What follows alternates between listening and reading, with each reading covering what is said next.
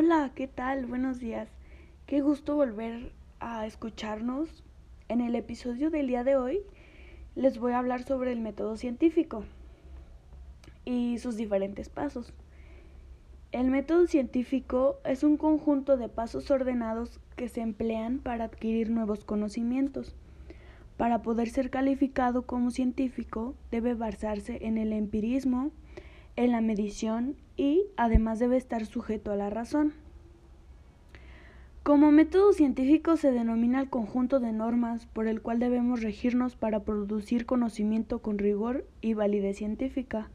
Como tal, es una forma estructurada y sistemática de abordar la investigación en el ámbito de las ciencias. En este sentido, se vale de la observación, la experimentación, la demostración de hipótesis y el razonamiento lógico para verificar los resultados obtenidos y ampliar el conocimiento que en esta materia se tenía. Sus hallazgos pueden dar lugar a leyes y teorías. Dicho de una forma sencilla, el método científico es una herramienta de investigación cuyo objetivo es resolver las preguntas formuladas mediante un trabajo sistemático y en este sentido comprobar la veracidad o falsedad de una tesis. De allí que un artículo científico sea el resultado de un estudio realizado y comprobado a través del método científico. El método científico, para que sea considerado como tal, debe tener dos características. Debe ser reproducible por cualquier persona en cualquier lugar y debe poder ser refutable, pues toda proposición científica debe ser susceptible de poder ser objetada. El método científico se conforma por distintos pasos que son observación, proposición, hipótesis, verificación e experimentación, demostración y conclusiones. Les voy a explicar uno por uno en qué consisten estos pasos. La observación es la fase inicial.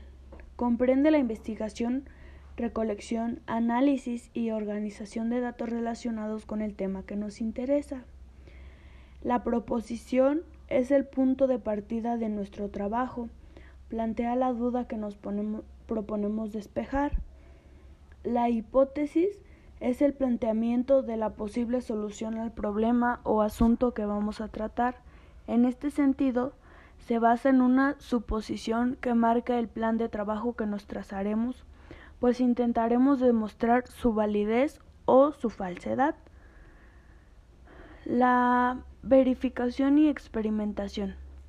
En este paso, se intentará probar nuestra hipótesis a través de experimentos sujetos al rigor científico de nuestra investigación.